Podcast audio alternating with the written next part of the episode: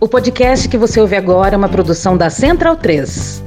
Quer ajudar a gente e permitir que a gente continue fazendo essa bagaceira aqui? Sim. Sim. Sim. Ah, que legal. Não, um vacilão. Mas se você quiser e puder ajudar a gente, só procurar pela gente lá no PicPay ou ir lá no apoia.se barra medo e delírio. Ou se você tá fora do Brasil, irmão, tem o patreon.com barra medo e delírio em Brasília. Além da loja.medo e delírio em Brasília.com.br. Valeu para um caralho. Bora pra abertura. Na festa dos constituintes, a chuva que caiu em Brasília não diminuiu o calor da comemoração. Mesmo durante a festa, aproveitando alguns pequenos intervalos, alguns deputados não deixaram o trabalho de lado. É o caso do deputado Amaral Neto, que está aqui com a pasta na mão. O que está escrito aqui, deputado? Pena de morte. Pena de morte. O que, que o senhor está fazendo Já com essa pasta? sabia. Essa parte é para colher assinaturas e completar as 163 necessárias para entrar no gabinete de Ulisses logo depois da promulgação com a primeira emenda. À tarde, o momento mais importante mais solene do dia, a promulgação da nova Constituição. Nove e meia da manhã, o presidente da Constituinte, Ulisses Guimarães, chega ao salão de entrada do Congresso para participar do primeiro item do programa, o culto ecumênico. No plenário, a maior emoção. O presidente da Constituinte faz uma entrada triunfal, aplaudido pelos constituintes e pelos convidados das galerias. O deputado Ulisses Guimarães não deixou de fazer uma lembrança. A caneta usada foi um presente que ganhou dos funcionários. A nova Constituição foi promulgada exatamente quando faltavam 10 minutos para as 4 da tarde. A festa foi no plenário da Câmara. O presidente da Constituinte assinou cinco exemplares originais da nova Constituição e, precisamente às 10 para as 4, fez a promulgação. Declaro promulgada o documento da liberdade, da dignidade, da democracia, da justiça social do Brasil. Os três presidentes fizeram o juramento à Constituição. O senador Afonso Arinos falou em nome dos constituintes. O presidente da Assembleia de Portugal, Vitor Crespo, falou em nome dos parlamentares estrangeiros. O último discurso foi do deputado Ulisses Guimarães e falou sobre a nova Constituição. A Constituição certamente não é perfeita. Ela própria o confessa ao admitir a reforma. Quanto a ela, discordar, sim. Divergir, sim. Descumprir, jamais. Afrontá-la, nunca.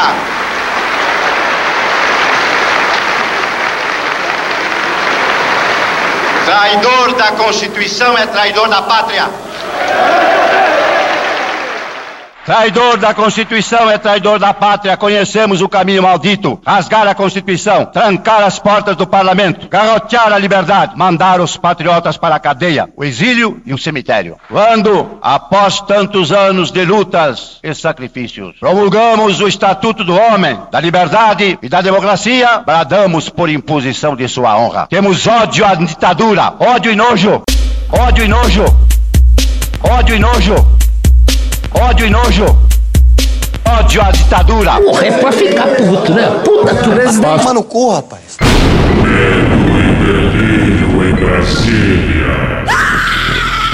Vocês percebem a loucura? Legal. Olá, bem-vindos ao Medo e Delírio em Brasília com as últimas notícias do que restou do Brasil. Bom dia, boa tarde, boa noite. Bom dia, porra.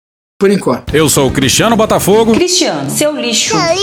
Seu lixo. Seu lixo. Seu lixo. Seu lixo. Lixo. Lixo. Ei, Cristiano. Aquele verme maldito. E o Medo e Delírio em Brasília. Aquele podcast. Medo e delírio em Brasília. Medo e delírio, um beijo pra eles, né? Porra, seu medo e delírio em Brasília, pô. Eu não ouço medo e delírio. É escrito por Pedro Daltro. Um abraço, Dal. Pedro Daltro. E um beijo pro Pedro Daltro. Beijo da Pedro Daltro. Pedro Daltro. Pedro Dalto. Pedro Daltro. Pedro Daltro. Um beijo pro Pedro Daltro. Esse é o episódio dias 277 e 278.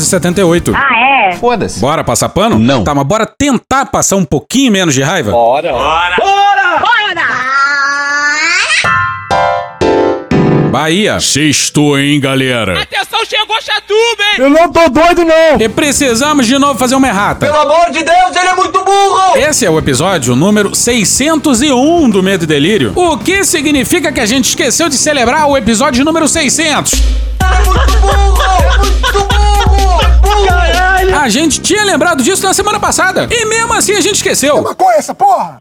O podcast mais burro da história. Hoje, aqui no Medo e Delírio. Então fica aí a nossa comemoração tardia pelo episódio de número 600. Maravilhoso! E lá vamos nós de novo falar da segurança pública da Bahia. Chupa Som da Paz! Chupa Fórum Brasileiro da Segurança Pública! Chupa Instituto Igarapé! Boca, meu. Não grite, seja educado. Pois é, deveria ser um completo absurdo a gente usar essa vírgula aí do Eduardo Bolsonaro falando chupa sou da paz e chupa todo mundo. Eduardo. Mas o Brasil nos obriga. Vocês vão entender. Essa eu quero ver. Não, não quero ver, não. Bora pro Daniel Cerqueira e o Renato Sérgio de Lima na Piauí no dia 3. Em setembro, 56 pessoas foram mortas pelas forças de segurança da Bahia. Média de quase duas por dia. Ah, cara, quem fala de eu não tô com vendo, tá? Três policiais morreram em confrontos. Os tiroteios e operações da polícia, antes restritos a bairros periféricos de Salvador, como Paripe e São Cristóvão, tornaram-se parte da paisagem em Calabar e Alto das Pombas, bairros próximos à área mais valorizada da cidade. Divide, divide, divide, Salvador. Dizem que cidade que você se encaixa. Cidade alta, cidade baixa. Diz A violência urbana, em sua versão extrema, bateu à porta da classe média. Daí em diante, a crise seguiu um roteiro tradicional. Autoridades tiraram do armário frases de efeito. Não se enfrenta o crime organizado com rosas. Disparou Ricardo Capelli, secretário executivo do Ministério da Justiça e Segurança Pública. Amiga, não tem como te defender. Não reconheço nenhum parâmetro de ONGs que fazem publicações sobre questão de segurança, disse Rui Costa, ministro da Casa Civil, referindo-se aos dados públicos coletados pelo Fórum Brasileiro de Segurança Pública. Chupa Som da Paz! Chupa Viva Rio! Chupa Fórum Brasileiro da Segurança Pública! Chupa Instituto Igarapé! Caralho! Tá, pera lá, vamos por partes. Primeiro Capelli, que é o número 2 do Flávio Dino, na Jussara Soares e Basília Rodrigues na CNN no dia 28. É o Capelli falando. Abre aspas, não vejo uma desestruturação da segurança pública na Bahia. É grave? É. Tem confronto? Tem. Agora, a polícia da Bahia é uma polícia boa. Tem a questão da letalidade? Tem. Mas você não enfrenta crime organizado com fuzil com rosas. Que viagem é essa, velho? Porém, a letalidade deve ser investigada e combatida. Óbvio, pô. Sabe quem disse que é pra enfrentar crime organizado com rosas? Ninguém. Nessa aí, o Capelli abraçou um espantalho retórico. É a famosa falácia do espantalho. Tiago Amparo, num tweet, criticou essa falácia florida do Capelli. E aí foi bloqueado pelo Capelli. Que deselegante. Que também bloqueou a Cecília, Cecília Oliveira. A gente tá fudido. Que fez a mesma crítica. E os dois fizeram a crítica de forma elegante, sem qualquer ofensa. Tanto que, ainda no Twitter, o Capelli disse que a agressão, que teria justificado o bloqueio, teria sido classificar sua fala sobre fuzis e rosas como falácia. É a famosa falácia do espantalho. O que nos leva ao. O ministro mais sensível do mundo. Hoje, no Discovery Channel. A gente vai chegar no Rui Costa, tenha sua calma, mas vamos seguir com essa fala do Capelli. O que ocorre na Bahia é a disputa entre as duas maiores organizações criminosas nacionais. Esse não é um problema da Bahia só, é um problema do passivo que foi gerado por falta de política de segurança pública nos últimos quatro anos. mais ou menos. Bolsonaro despejou armas que foram parar nas mãos dos criminosos. Pô, ninguém tá negando isso. É óbvio que um governo que arma loucamente a população vai agravar o problema. É escancarar a questão do armamento aqui. Eu quero todo mundo armado. Também porque as quadrilhas aproveitam pra se armar. Mas aí é que tá o ponto. Pera lá, né? Calma, por favor. Porque o problema da Bahia não tem apenas a ver com o Bolsonaro. Lá pela Bahia, o PT, PT. governa o estado desde 2007. A gente já colocou aqui o Franciel Cruz lá da live das Canjibrinas explicando isso. E por que, que eu digo isso? No início do governo dele, ele não foi para a festa do Bonfim porque tinha torcido o pé, o tornozelo ou qualquer porra lá. O ideólogo de marketing dele mandou para jornais, na notinha, dizendo que a festa do Bonfim estaria com o time incompleto porque o artilheiro não estaria lá. No início de fevereiro, ocorre a chacina do Cabula. Doze pessoas são assassinadas. Ele volta a se utilizar da lógica do artilheiro. Diz que o policial é o artilheiro. Então, há uma mudança simbólica a partir desse momento. Porque até então, não é que não ocorresse chacina, não é que não ocorresse violência, mas o, o Jacques Wagner dizia, vamos ver quem são responsáveis e tal e coisa. Há esta mudança simbólica de dizer que o policial era um artilheiro na cara do gol. Bora agora para uma fala do Eduardo Bolsonaro, não, quer dizer, o Rui Costa no artigo do Tiago Amparo na Folha lá no dia 16 de agosto.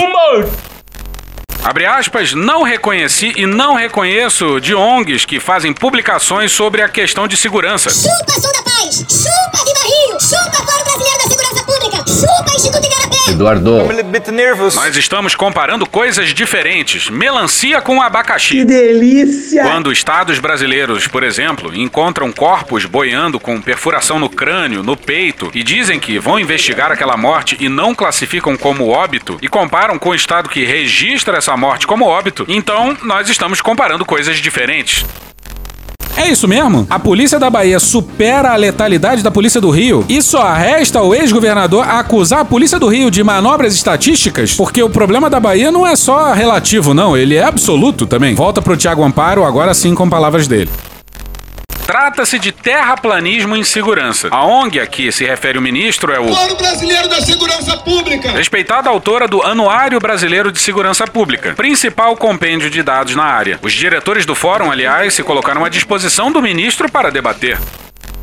Então fica assim, né? Infelizmente. O ministro da Casa Civil e o número 2 do Ministério da Justiça foram falar abobrinha sobre a Bahia. Abobrinhas que costumam ser ditas pela direita. A razão do descontentamento talvez seja outra. Rui Costa foi governador da Bahia entre 2015 e 2022, período em que as mortes pela polícia quadruplicaram, saltando de 354 em 2015 para 1.464 em 2022. Não são apenas os números de segurança. A mesma tendência de alta é verificada no DataSUS, onde desde 2019 a Bahia é o estado com mais mortes por intervenção legal. Quando a PM baiana efetuou a chacina do Cabula em 2015, o então governador disse: "É como um artilheiro em frente ao gol que tenta decidir em alguns segundos como é que ele vai botar a bola dentro do gol." Essa é a chacina cantada pela Lued Luna. Quem vai pagar a conta? Quem vai contar os corpos? Quem vai catar os cacos dos corações? Caso segue depois de oito anos sem desfecho. Mas vamos voltar pro espantalho que o Capelli mandou. É óbvio que enfrentamento, algum enfrentamento é preciso, pô. Mas obviamente a gente não precisa repetir a mesma fórmula macabra e insana que vem dando errado há décadas. Vai dar errado, como sempre deu. Bora pra Flávia Oliveira no Globo no dia 29. A crise de segurança pública que ora atormenta a Bahia guarda indesejável semelhança com a trajetória ladeira abaixo do Rio de Janeiro no enfrentamento ao crime organizado. A escalada de violência e morte que assola o estado do Nordeste repete o que o território fluminense experimentou e, sob a política dos confrontos à bala, só resultou em luto. Pois é, a mesma fórmula macabra e insana.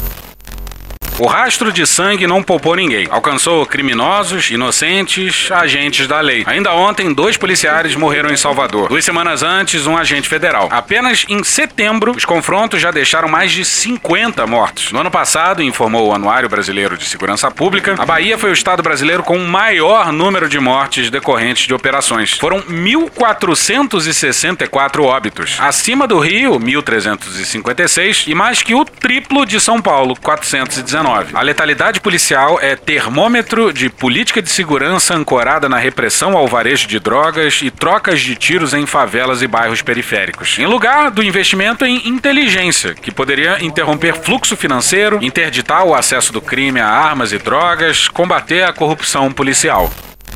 Enfim, parar de enxugar gelo e enterrar corpos. As mortes por intervenção de agente da lei, outrora chamadas autos de resistência, são uma dimensão da série de coincidências que aproximam a tragédia baiana da Fluminense. No Rio, a brutalidade foi intensa a ponto de merecer a atenção do Supremo Tribunal Federal. Na ADPF das favelas de 2020, a corte determinou suspensão das operações em favelas durante a pandemia. E mais tarde, a elaboração pelo governo estadual de um plano de redução de homicídios e instalação de microcâmeras em fardas. Até hoje, nenhuma nem outra resolução foi integralmente cumprida. E certo tá o STF, mas olha como isso é visto do lado de lá. O que vai a seguir é da coletiva da Polícia Civil do Rio de Janeiro depois da chacina do Jacarezinho, que foi só a maior chacina do Rio de Janeiro. De um tempo para cá, por força de algumas decisões e de algum ativismo judicial que se vê hoje muito latente na discussão social, a gente foi de alguma forma impedido ou minimamente dificultada a atuação da polícia em algumas, em algumas localidades. É, o resultado disso nada mais é do que o fortalecimento do tráfico. Quanto quanto menos você combate, quanto menos você se faz presente, o tráfico vai, obviamente, ganhando cada vez mais poder, vai expandindo seus domínios e avançando cada vez mais para dentro da sociedade organizada. Especificamente com relação ao ativismo que foi dito aqui, assim, a gente não tem, e seria muito leviano da nossa parte, nominar A, B, C ou D. Mas, na verdade, o que a gente entende e o que a gente enxerga, que é amplamente discutido, é, e isso, obviamente, é levado aos tribunais, são diversas organizações é, é, que buscam, nesse discurso, impedir o trabalho da polícia. É, essas entidades ou essas pessoas, elas definitivamente não estão no mesmo barco que nós. Nós temos um objetivo e eles têm outro. Pessoas que pensam dessa forma, eu repito e insisto, ou estão mal intencionadas ou estão mal informadas. Armas de guerra tragicamente comuns em favelas cariocas também chegaram à Bahia. Em 2023, a polícia local já apreendeu 48 fuzis. Todo mundo comprar fuzil, pô. É mais que o dobro de todo o ano passado, embora um décimo do que as forças de segurança fluminenses recolheram até agosto de 2023. Na semana passada, portou na Bahia um navio com blindados da PF, conhecidos no Rio como caveirões. E se a comparação é com o Rio, é claro que há simbiose entre policiais e traficantes. Abre aspas, o que temos visto nos últimos anos na Bahia é o aprofundamento de uma lógica na segurança pública que o Rio gestou durante décadas. O crescimento de 300% na letalidade policial dá mostra dessa realidade. Vemos tanto o fortalecimento de grupos criminais quanto o surgimento de novos. Desde 2019, há no estado grupos com dinâmica muito semelhante a milícias, com participação de agentes e ex-agentes no controle dos territórios e de serviços. Enquanto o cenário criminal fica mais complexo, vemos as polícias descoordenadas e agindo com violência sem precedentes. Fecha aspas, diz Pablo Nunes, coordenador de pesquisas da Rede de Observatórios de Segurança, que alcança sete estados: Rio de Janeiro, São Paulo, Bahia, Pernambuco, Maranhão, Pará e Piauí. Pois é, violência sem precedentes. Que a Bahia não pode ser é o Rio amanhã. Passamos por tudo isso e seguimos mergulhados na brutalidade. E com o crime dando as cartas. Se, como declarou Ricardo Capelli, número 2 do Ministério da Justiça, crime organizado não se combate com rosas, tampouco é com chacinas. Autoridades baianas e o governo Lula têm a oportunidade de experimentar outra forma de enfrentar os grupos armados do tráfico e da milícia. Repetiu de sempre, produzirá resultados já conhecidos. Tem tudo para não dar certo. É hora de montar estratégia para asfixiar financeiramente as quadrilhas, equipar as polícias e coibir a corrupção de agentes públicos, rever o sistema carcerário e impedir a chegada de armas e drogas que, como no Rio, não são produzidas nas comunidades dominadas e múltiplas vezes vítimas da barbárie. Pois é, até o momento, ao que parece, Capelli e Rui Costa têm a imagem de aplicar na Bahia a mesma loucura aplicada no Rio de Janeiro. E eu e Pedro Dalto somos cariocas. Veja só se Rio de Janeiro é referência para alguma coisa. Autora do polêmico livro Introdução Crítica à Criminologia Brasileira, a professora Vera Malaguti Batista, da Faculdade de Direito da UERJ, resumiu o que sempre acontece quando os governos resolvem dar uma resposta à criminalidade. Abre aspas. Se a política não tem como reduzir a violência que o modelo econômico produz, ela precisa mais do que um discurso, precisa de um espetáculo. Fecha aspas. A polícia foi feita para fazer segurança de Estado e segurança da elite. Eu faço política de repressão, entende? Em benefício do Estado, para proteção do Estado, tranquilamente. Mantém a favela sob controle. O problema não se resolve com bala. Há décadas e décadas as drogas vencem a guerra às drogas. Quem quer sabe onde compra e sabe onde usa. Isso quem não quer assumir tá numa hipocrisia sem igual. O que nós queremos é descriminalizar. Porque isso aqui não é pelo direito de usar alguma coisa ou não, é pelo fim da guerra aos pretos e pelo fim da guerra aos pobres. Ou a gente tenta alguma coisa diferente, ou a gente vai continuar andando em círculos, em círculos muito macabros. Ah, Sérgio Moro. É difícil dar conta do Brasil. É difícil. Eu acho difícil. E tem certas coisas que são difíceis de acreditar. Não dá pra acreditar. E sim, estamos falando do Sérgio Moro. Que na época da Lava Jato, o Sérgio Moro tinha o TRF-4 no bolso já era sabido. A descrição nunca foi o forte desse pessoal, mas o Tony Garcia trouxe revelações dando conta que o Moro já tinha esse controle uma década antes. É o quê? Lá por 2005. E conseguiu isso na base da força bruta. Oh, como o cara é grosso. Na base da chantagem. Quando a história do Tony Garcia veio à tona, a gente desconfiou. Porque como é que pode um juiz como o Sérgio Moro ter poder sobre o TRF-4 uma década antes da Lava Jato? Não sei. E como a história é complicada, vamos com esse belo resumo da Daniela Lima. Para entender essa história, a gente vai precisar voltar no ano de 2004.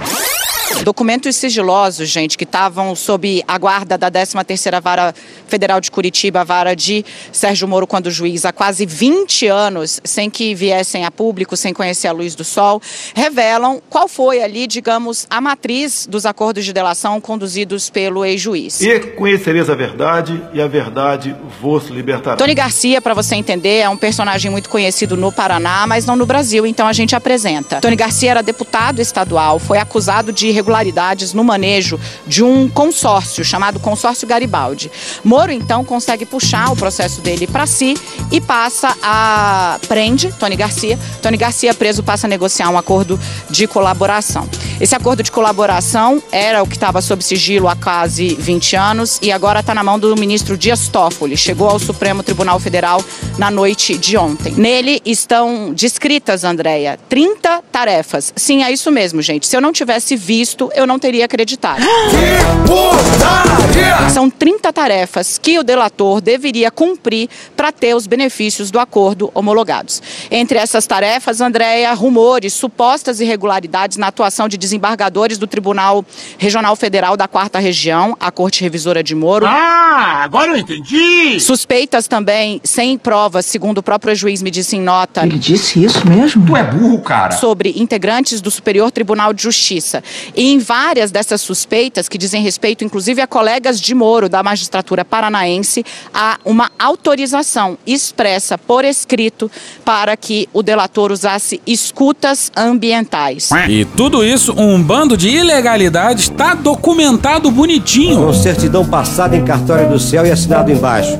E com firma reconhecida. Dentro das 30 tarefas, Andréia, há ainda uma na qual o único beneficiário ou o principal beneficiário é Sérgio Moro. Está descrito ali na tarefa de número 29, sim, elas são inclusive numeradas. São organizados. Que Sérgio Moro, há o relato de que Sérgio Moro havia sido grampeado ilegalmente por um advogado que estava na mira do ex-juiz em Curitiba e que então era uma missão do réu, do delator, obter esse grampo que era do próprio Sérgio Moro e entregá-lo à guarda da 13ª Vara Federal. Caralho, Marquinho! Dá pra ser mais suspeito do que isso? Não, não, não! E tudo documentado, senhoras e senhores. E com firma reconhecida. O caso agora está na mão dos do ministro Dias Toffoli e eu ressalto que essa cereja do bolo, digamos assim, do inferno astral de Sérgio Moro aqui no Supremo, acontece, Andréia, depois de o ministro já ter dado decisões duríssimas. Que que é dura? Entendendo que houve irregularidade na condução de questões relacionadas à Lava Jato. Esse caso de ah, Tony Garcia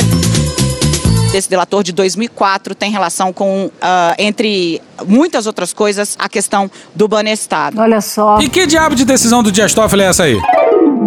O ministro do Supremo Tribunal Federal, Antônio Dias Toffoli, anulou todas as provas obtidas na Operação Lava Jato a partir do acordo de leniência firmado pela construtora Odebrecht. Olha ela!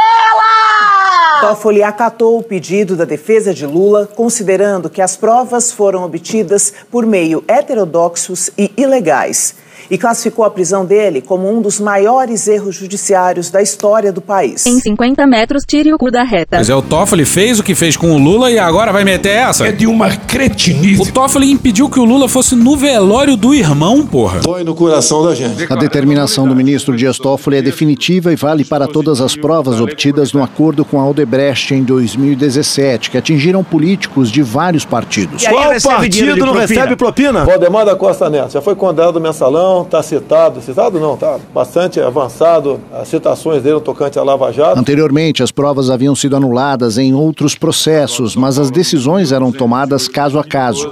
Agora, os juízes de cada processo devem analisar se há novas provas e se elas foram contaminadas. O vírus chegou. Segundo Toffoli, tratou-se de uma armação fruto de um projeto de poder de determinados agentes públicos em seu objetivo de conquista do Estado por meios aparentemente legais. Quem diria, não é? Minha joia. Que a Lava Jato foi um grande show de ilegalidades, o Brasil inteiro sabia. Até porque o pessoal da Lava Jato nem escondia, né? Como levar a sério uma operação que faz aquele PowerPoint ridículo sobre o Lula? Foi um dia muito difícil pra mim, um dia de tristeza. Eu saí arrasado. Que o Moro atropelava o MPF, a Vaza Jato não deixou qualquer dúvida. O russo mandava na porra toda. E 10 anos antes, ele também não tinha qualquer apreço pelo MPF. A Daniela Lima leu um documento enviado por um delegado da Polícia Federal pro Moro. E é tudo inacreditável. Inacreditável. Agora sim, vamos passear pelo documento, Edu. Você vê ali que ele se dirige exatamente a Sérgio Moro, entrega e ele diz ali o delegado de Polícia Federal, que está no estrito cumprimento de, cumprimento de suas funções, etc e tal, e que vai em mãos entregar Veja bem, em mãos, tá? Em mãos. Era entregue a Moro em mãos. Isso tá escrito, escrito aí, ó, no item 1. Entregar-lhe em mãos os relatórios de inteligência policial fornecido por agentes da PF sobre os contatos e acompanhamentos de Antônio Garcia no período de 1 de abril de 2005 a 15 de abril de 2005. Isso era, portanto, periódico. Bom, vamos contextualizar. O Tony Garcia era espião do Moro. e para isso funcionar, o Moro determinou isso aqui, ó. E mais uma vez, tá tudo documentado. Com firma reconhecida. Letra A. Instalação de equipamento de escuta ambiental, preferivelmente áudio e vídeo, com capacidade para gravação por períodos longos, em duas salas e em estabelecimentos distintos. Letra B. A provável utilização, por um período de cerca de seis meses, de agente policial infiltrado como secretário de escritório de prestação de serviços. Que beleza! Pois é, com esses dois itens aí só, o Moro grampeou o escritório do Tony Garcia e ainda meteu um policial de funcionário do Tony Garcia. O policial fazia as gravações e entregava diretamente na mão do Moro. Em mãos, em mãos, em mãos, em mãos, em mãos. Tá bom. Vai ver, era ele o responsável pela acusação? Não. E não, isso não tem nada a ver com o Xandão. São épocas, personagens e principalmente motivações diferentes, completamente diferentes. Mas foi assim que o Moro grampeou por mais de uma hora o então presidente do Tribunal de Contas do Paraná. E na terça-feira aparece aí, ó, 5 de abril de 2005. Antônio, que é o Tony Garcia, conversou com o Sérgio Moro das 11 horas até o meio-dia. Foi uma hora de conversa telefônica. O que eles trataram? Que no dia anterior houve interrogatório de Carlos Furtado, que foi indiciado, ou seja, conversando sobre indiciamento de pessoas, o réu e o juiz. Caralho, Marquinhos! Antônio falou sobre a condução do inquérito pelo delegado, ou seja, a PF estava vendo ele reclamar do trabalho da própria PF. Olha só. Que estaria indiciando bagrinhos e deixando os principais de fora, querendo restringir o assunto pra, e querendo empurrar a sujeira para debaixo do tapete. Veja a gramatura da conversa entre um réu e o seu juiz questionando o trabalho de um delegado. Que beleza! Que maravilha! O delegado entregava tudo nas mãos do Moro? Em mãos, em mãos, em mãos. Tá bom, em já mãos. entendi. Porque o caso não tinha promotor, senhoras e senhores. Matéria não assinada no G1 no dia 2, intitulada Moro conduziu pessoalmente interrogatório sobre ministros do STJ e outras autoridades com foro. Segundo pessoas familiarizadas com o caso, só cinco meses depois, uma procuradora com autoridade para tratar do tema aparece em Curitiba. Era. Lindor Araújo! Totalmente drosófila. E vamos à maravilhosa nota do Moro. Procurado, o ex-juiz diz que nenhuma autoridade com foro foi investigada e que as suspeitas eram de tráfico de influência de terceiros, advogados que vendiam facilidade sem que houvesse participação dos ministros. Advogados malucos. Hoje no Discovery Channel. Pois é, o Moro investigava propinas que teriam sido pedidas por magistrados, mas que na verdade os magistrados nem sabiam dessa propina. Mas olha só. O ex-juiz Sérgio Moro afirmou em nota ao Conexão ao G1 que não havia pedido gravação de nenhuma autoridade com foro de prerrogativa de função. O que você vai ver na sua tela agora é uma decisão assinada pelo próprio Sérgio Moro. Eu vou pedir para Vivi encher a tela para que quem está em casa e o próprio ex-juiz que já está aqui conosco conectado possa ver. Porrada vai comer lá pra frente. Porrada vai comer, vai estancar. Que delícia, cara! Medo e delírio. A decisão, como você pode. Vivi, se você conseguir tirar a tarja rapidinho. A tarja estava em cima da assinatura do Sérgio Moro. Mentiroso! Tá enganando a rapaziada. Ela tá assinada uh, no dia 7 de julho de 2005, assinada pelo próprio Sérgio Moro. E logo depois o Sérgio Moro ia ser entrevistado pela Daniela. Caralho, o maluco é brabo. E olha esse trecho da decisão do Moro, lido pela Daniela. Reputa este juízo conveniente tentativas de reuniões com escuta ambiental com fulano, esse é um advogado, um dos principais alvos de Moro, acusado de várias irregularidades, mais um, e novamente com Heinz. Quem? Quem é Heinz? Quem? Ele era o presidente do Tribunal de Contas do Paraná. Aí no dia seguinte só que o Moro deu entrevista na Globo News e... Puta que pariu, Marquinho. Esses fatos são de 20 anos atrás. Desculpa eu falar sinceramente, mas se eu tivesse cometido um crime muito grave lá em 2004, estaria prescrito. O Moro é ousado. Sou ousado! Daniela, se tiver alguma gravação nesse processo, já que você teve acesso, gravação de áudio de magistrado do Poder Judiciário que eu tenha autorizado, eu renuncio meu mandato de senador. Pois é, como é que um juiz relativamente inexperiente e possuidor dos dotes intelectuais de Sérgio Moro conseguiu botar no bolso o judiciário paranaense, hein? O senhor não me respondeu a pergunta de como relaxa. É, houve música, leituras. Olha, eu gosto bastante de ler biografia. Qual foi a última que o senhor leu? Ator pornô. A última que eu li de biografia? Biografia? Biografia? Fia. Puxa vida. Eu tenho uma péssima memória, Faz mas. esse tempo todo, doutor? Ah? Faz esse tempo todo, doutor. Mas a Daniela pergunta sobre a ligação do Moro com o Tony Garcia, transcrita pela PF. Repare bem, transcrita pela PF. E. Daniela, eu não tenho esse, esse processo. Tá? Eu me afastei da justiça, eu já faz cinco anos, sou senador. Tá? A minha defesa não teve acesso a esses autos do Supremo, embora nós tenhamos pedido. É, eu até fico na dúvida como a Globo News teve acesso a esses autos, porque nós não tivemos. Na Lava Jato, ele enchia a Globo de vazamento. Lula, deixa eu te falar uma coisa. Agora ele reclama. É uma hipocrisia generalizada. O fato é que não me recordo de ter falado ao telefone com esse indivíduo. Não me recordo, não me recordo, não me recordo, não me recordo. Mas se falei algo, não falei nada impróprio. Oh, pega aí. pega aí. Advogado Maluco. Agora na Globo News. Tá? Inclusive, eu vi essa informação de que havia um telefonema, assim, esse era um colaborador, um criminoso, que era muito insistente, ele queria toda hora falar com o juiz. Peraí, peraí, peraí. Pera. Ele não se lembra se falou com o Tony, mas diz que o Tony sempre queria falar com ele. É isso mesmo? No máximo que eu tenha falado com ele, eu posso ter falado alguma coisa sobre o acordo, esclarecer algum ponto do acordo, já que era o juiz e ele era o réu. Pois é, mas o réu nunca liga pro juiz, porra. Porra, caralho, porra. Eu sempre recebi advogados, normalmente falava só com os réus nas audiências ou nos processos. Olha só! Não fez mais do que sua obrigação. Isso é o mínimo. Mas talvez tenha acontecido alguma questão específica. Segundo Seu Rolando Lero. do falsete, pode ter acontecido uma questão específica. Agora, você tem informação que tem algum conteúdo inapropriado nessa conversa com o tal do criminoso? Não tem, porque se tivesse já tinha aparecido. A própria Lava Jato vazava em pequenas doses para conseguir se manter em pauta. Porque na verdade, Daniela, nós estamos, nós que trabalhamos na Lava Jato, nós estamos sendo vítimas de uma perseguição política realizada pelo governo Lula. O PT! Pois é, foi o Bolsonaro que acabou com a Lava Jato. Eu acabei com a Lava Jato. Mas a culpa é do Lula. Ele faz as suas preces a Mao Tse Tung. A boca, meu E a defesa do Moro é espantosa. Nós descobrimos crimes, nós punimos pessoas que vendiam ministros do STJ, que vendiam ministros, que vendiam magistrados do TRE. Assim, vendiam ministros. Ele não disse que não tinha a ver com ministro? Fizemos o nosso trabalho, fazemos, fizemos a justiça e aplicamos a lei, e vem todas essas especulações dizendo que os bandidos é que são os mocinhos e nós que, como os agentes da lei, somos bandidos. Ah, tadinho. Tempo, tempo, tempo, tempo. Existem companheiros que até hoje eles dizem assim: poxa, nós buscamos fazer o melhor e levamos pedrada de todas as formas. Reparou na evolução da defesa do Moro? Primeiro, ele não lembra. Depois, ele falou. Mas aí já prescreveu. Aí depois, se ele falou, não foi nada demais.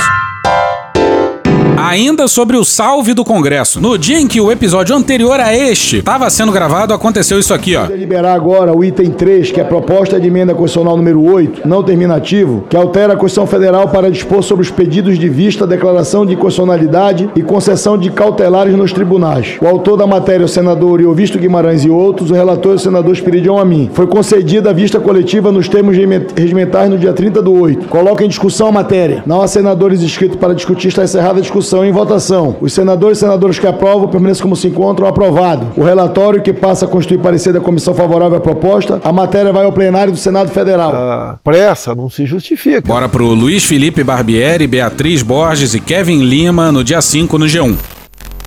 Projeto define que pedidos de vista, tempo extra para análise, em tribunais devem ser coletivos e limitados a seis meses, podendo ser renovados por mais três. Após o prazo, o processo seria incluído automaticamente na pauta de votações. A PEC também proíbe decisões monocráticas de um único ministro, que tenham como efeito suspender leis ou atos normativos que atinjam a coletividade e suspender atos do presidente da República ou dos presidentes da Câmara, do Senado e do Congresso. Pois é, o Congresso declarou guerra ao STF. E como a gente falou no último episódio, o que impediu uma espécie de teocracia pelas bandas de cá foi o STF. Não grite, seja educado. Agora, a gente tem que discutir o impacto de decisões monocráticas? Sim, claro. Mas quando isso é apoiado por toda a direita bolsonarista, é porque tem algo muito errado nessa história, né? E na loucura reinante, não falamos da despedida da Rosa no STF. E a culpa é do Brasil. Estou no limite, Brasil. Bora pro Conrado Ubner Mendes. Ele é minha sopinha de amor. Na Folha, no dia 16 de agosto. A ministra Rosa Weber fez mais pela respeitabilidade do Supremo Tribunal Federal do que qualquer presidente da corte nos últimos 30 anos. E coloca nas costas do seu sucessor, Luiz Roberto Barroso, a responsabilidade de manter o padrão. Rosa Weber teve coragem de pautar casos urgentes obstruídos por ministros: marco temporal, drogas, juiz das garantias, etc. E tá aí o motivo da reação do Congresso. E a Rosa não tá errada não, errado tá o Brasil. Bora pra Bela Megali no Globo no dia 5. Lideranças do Senado, inclusive alinhadas ao governo Lula, classificam as iniciativas do Congresso para limitar os poderes do STF como um caminho sem volta. A avaliação dos senadores é que um dos fatores que motivaram essa reação foi a ex-presidente do STF, Rosa Weber, ter pautado no fim do seu mandato temas caros ao bolsonarismo, como o aborto, a criminalização das drogas e o marco temporal de terras indígenas.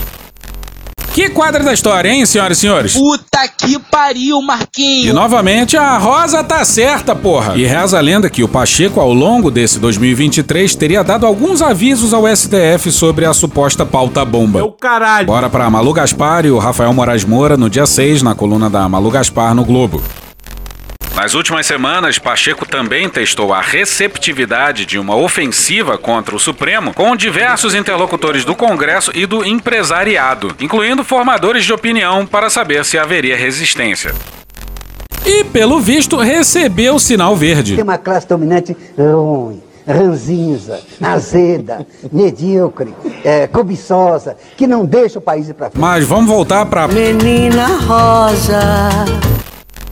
A discreta cerimônia de posse sem farras lobísticas. Luiz, foda-se! Calma. A resolução para reduzir poderes monocráticos de ministros, de sua reação altiva e energética à depredação do tribunal no 8 de janeiro, o balanço de sua gestão e de sua postura é uma canoa republicana num oceano de promiscuidade. Com a devida vênia. No final do seu curto mandato na presidência do STF, Weber precisa de apoio público para que adversários na corte não bloqueiem tantas de suas iniciativas. Nesses próximos dias, dois assuntos cruciais foram encaminhados pela ministra para julgamento. O primeiro trata da obrigação do país de mitigar a mudança climática por meio do controle do desmatamento. O segundo, no Conselho Nacional de Justiça, o CNJ, busca implantar bases éticas para o comportamento judicial. O primeiro diz respeito ao futuro do planeta, o segundo ao futuro da democracia, da separação de poderes e da independência judicial do Brasil. O próprio CNJ está fazendo de tudo para derrubar essa tentativa de tornar o judiciário brasileiro menos pornográfico. Por que será? E por motivos de força maior. A boca. Esse episódio vai ser mais curto. Ah, mas nem tão mais curto assim, vai. Agradecemos a compreensão. Não se esqueçam de ficar até o final para o aparte e recolher os seus pertences na saída. E sim, a gente devia falar mais da Rosa, devia falar mais sobre o novo presidente do STF, o Barroso, e a sua festa de posse no melhor estilo Luiz Fux, que é um mau sinal. Mas vejamos no que vai dar. E sim, estamos cientes que a gente tinha prometido falar hoje do general Ridalto. Ridalto! Quem? Filha da puta! Ah, bom. Pois é, a gente prometeu, mas. Deu errado. Mas a música do Coronel é boa, deixa eu seguir, deixa eu seguir. Vanguardeiro de merda! Vão tudo tomar no cu! Generais! Covarde! Vão tudo tomar no cu! Outro comando do caralho! Filha da puta! Rapaz!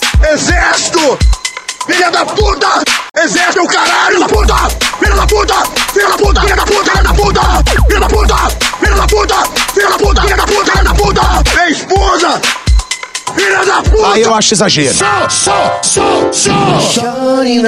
E hoje a gente fica por aqui. Esse episódio usou áudios de TV Câmara Distrital, SBT News, Intercept Brasil, Rede Globo, Jornal Nacional, Programa Cadeia, TV Câmara, TV Senado, Choque de Cultura, Gil Brother, Casimiro, Hermes e Renato, Galãs Feio, Juliano Cortinhas, Francisco Elombre, Desce a Letra, Canal Meio, Rafa Mon, Thaís Bilenque, Natuzaneri, Angu de Grilo, Samia Bonfim, Maria Rita, Xadrez Verbal, Mônica Debole, Breno Pires. Não inviabilize Alfredo Rolo, ICL Notícias, Globo News, Porta dos Fundos, História Pública, Estúdio CBN, Petit Jornal, Meteoro Brasil, Podcast Pauta Pública, Franciel Cruz, Professor Pasquale, Carla Bora, Chatuba de Mesquita, Farid, SATV, Poder 360, Amada Foca, Terra Brasil, Rádio Band News FM, Baiana System, A Fazenda, Vitor Camejo, Caratapa, Molejo, Túlio Viana, Cecília Oliveira, Pânico, Igor Guimarães, C-SPAN, UOL, Lued Luna, Band Jornalismo, Notícias de uma Guerra Particular, TV Brasil, Metrópolis, Luiz Amel, Tony Garcia, Felipe Noronha, Mozart, G1, Léo Santana, Futurama, Sai de Bamba, Papo de Política, TV Cultura, Planalto, Evaldo Braga, Vinícius de Moraes, Esporte TV, Jorge Benjor, Canal GNT, Léo Stronda, Os Sete Gatinhos, A Praça é Nossa, Drauzio Varela, Estúdio I, TV Justiça, Cauê Moura, Escolinha do Professor Raimundo, Magari Lorde, Caetano Veloso Desmascarando, TV Alerj, Diogo Defante, Dom Juan, Bahia Cast, TV 247, Cartoon Network, Jovem Pan, Câmara dos Deputados, CNN Brasil Pensando Alto, Conversa com Bial, TV Quase, Guilherme Boulos, Israel e Rodolfo, Podcast, Drauzio Varela, hoje tem Greg News, MTV e The Office. Thank you! Se quiser e puder, pinga um lá pra gente no PicPay ou no apoia.se barra medo e delírio. Porra, doação ao caralho, porra. Não tem nem dinheiro pra me comprar um jogo de videogame, moro, cara? Assina o nosso feed no seu agregador de podcast favorito e dá uma olhada nas nossas redes sociais. E também no loja.medoedelirioembrasilha.com.br. Eu sou Cristiano Botafogo, o Medo e Delírio em Brasília é escrito por Pedro Daltro e um grande abraço. Bora passar pano? Não. Mas bora passar menos raiva? Bora. Me permite uma parte? Não lhe dou a parte. E eu não dou a parte pra esse sujeito aí, não. Não tinha nenhuma intenção de golpe. O que nós queríamos apenas era o código-fonte, que se apresentasse A senhora sabe o que é o código-fonte? Daí eu pergunto, você sabe o que é o código-fonte? O relatório do Ministério da Defesa, aonde que nós nos baseamos, aonde que nós nos baseamos, Aonde que nós nos baseamos o relatório das Forças Armadas não excluiu a possibilidade de fraude e que os técnicos não tiveram acesso adequado ao código-fonte. Flashback. Para o começo de agosto de 2022. O Ministério da Defesa voltou a cobrar o acesso a dados do TSE. Resposta imediata do Tribunal Superior Eleitoral, inclusive amanhã os técnicos das Forças Armadas vão poder ir fazer a essa inspeção no código-fonte das urnas eletrônicas amanhã. Essa foi uma demanda solicitada hoje pelo ministro da Defesa, o general Paulo Sérgio Nogueira. Sentar na mesa! O TSE também respondeu o seguinte, que o acesso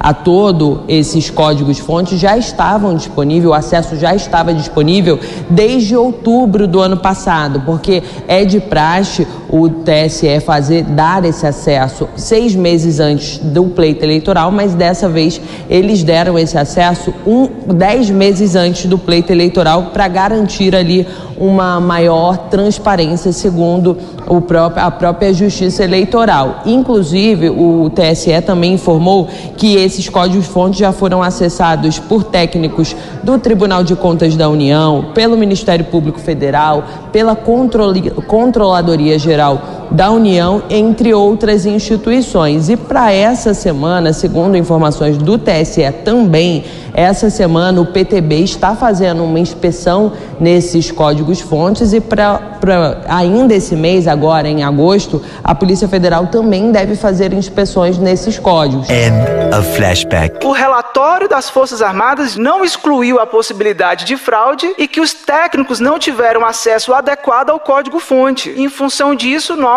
fomos fazer uma manifestação onde queríamos apenas que se apresentasse o código-fonte. Flashback. Os inspetores anotaram lá no relatório que não encontraram fraudes nas urnas, mas eles se valem de sofismas, de estratagemas, para alegar que essas fraudes poderiam ter acontecido.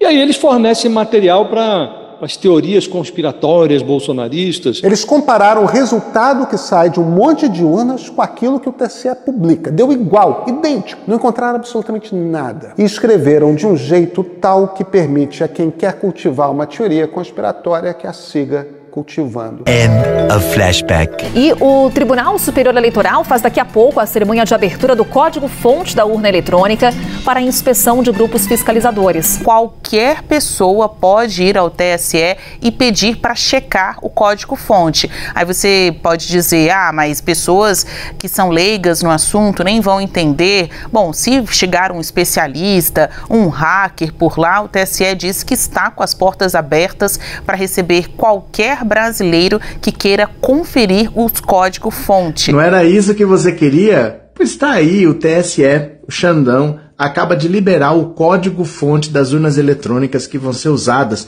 na eleição de 2024, nas eleições municipais.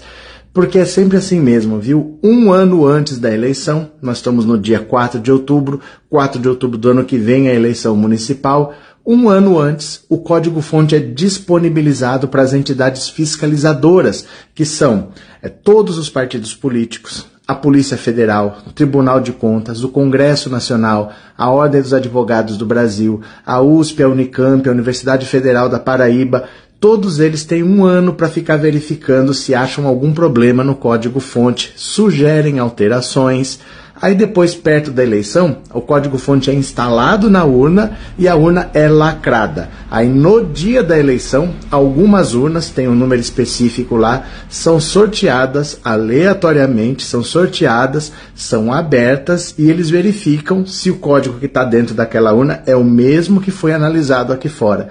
Então, lamento informar que mentiram para vocês que não queriam entregar o código-fonte, porque ele é disponibilizado sempre um ano antes da eleição, já está disponível. Se era isso que você queria, vai lá no seu partido, ele pode fiscalizar. Porra! Acabou? Não. Com quem é mais fácil conversar, com Lula ou Bolsonaro? O, o Lula ele, ele gasta mais tempo prestando atenção no que você fala e ele dedica mais tempo, ele tem mais paciência para as conversas. É, o Bolsonaro era mais rápido, é, eu sempre sabia que quando tinha uma conversa com o Bolsonaro eu tinha três minutos para falar alguma coisa.